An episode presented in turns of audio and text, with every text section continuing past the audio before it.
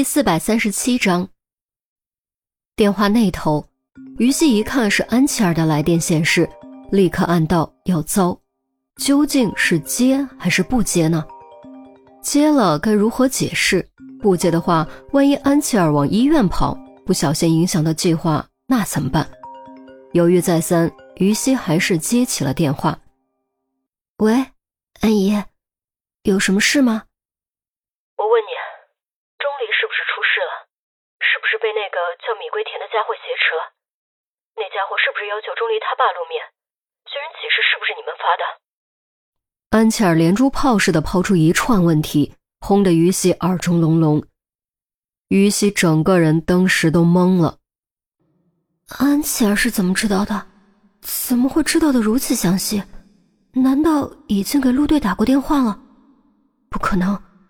如果给陆队打过电话，就不会再打电话给我。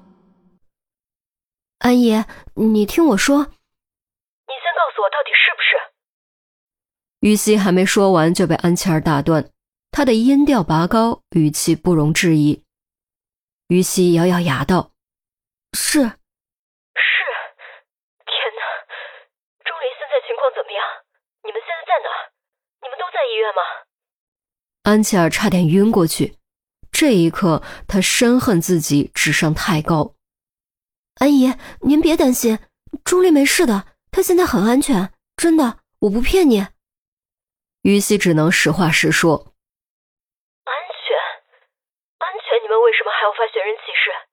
这难道不是说明钟离还在米贵田手里吗？安琪儿怒声反问。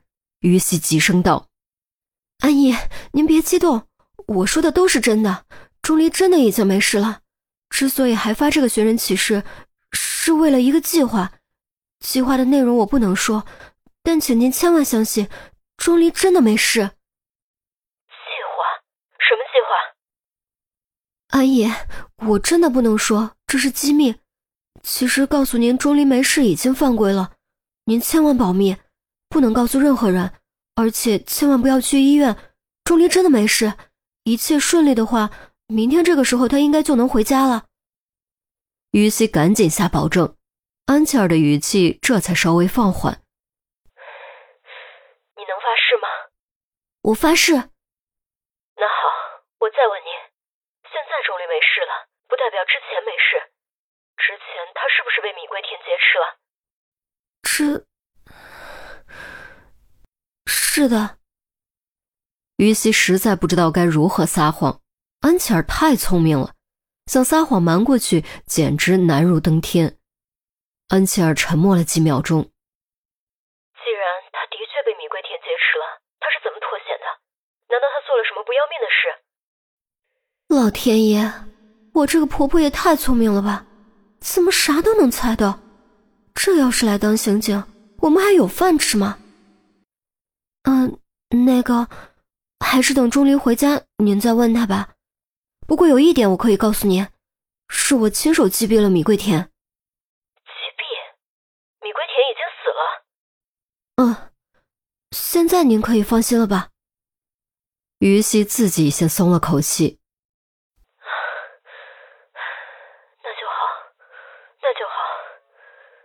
电话那头，安琪儿连喘了好几口气，语气明显放缓了许多。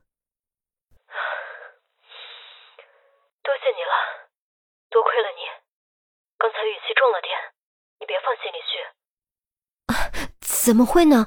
您也是担心钟离吗？何况该道歉的是我们，我们不能立刻告诉你，这是我们的错。总之没事就好，真的吓死我了。有什么情况立刻通知我，千万别再瞒着我了，我不会说出去的。于西满口答应，又说了几句后挂断电话。韩淼在旁边听得目瞪口呆。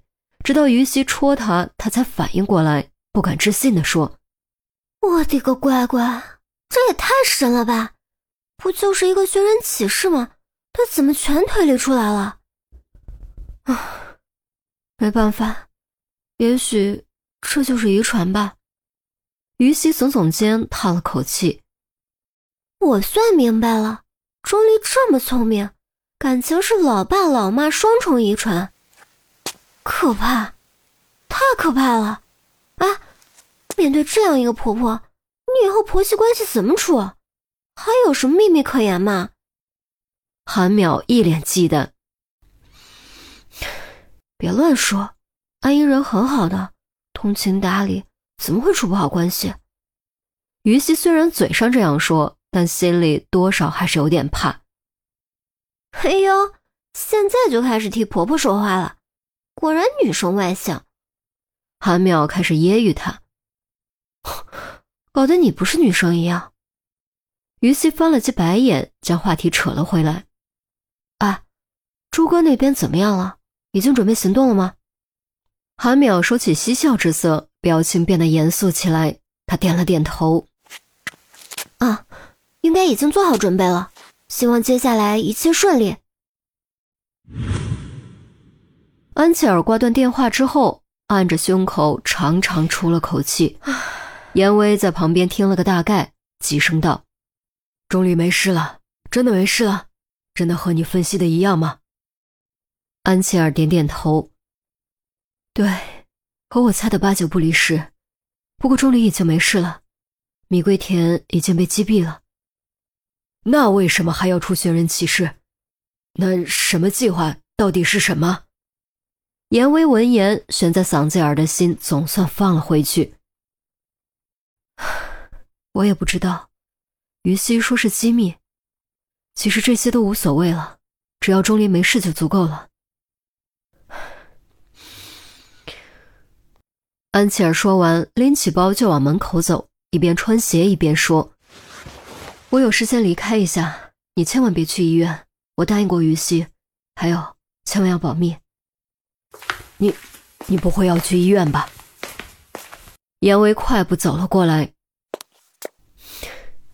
当然不是，我突然想起来有点事，晚饭你自己吃吧，我不过来了。安琪儿说完，推门离开。他并没有告诉严威究竟要去做什么。严威望着合拢的防盗门，忽然感觉怅然若失。安琪儿的离开是因为钟子期吗？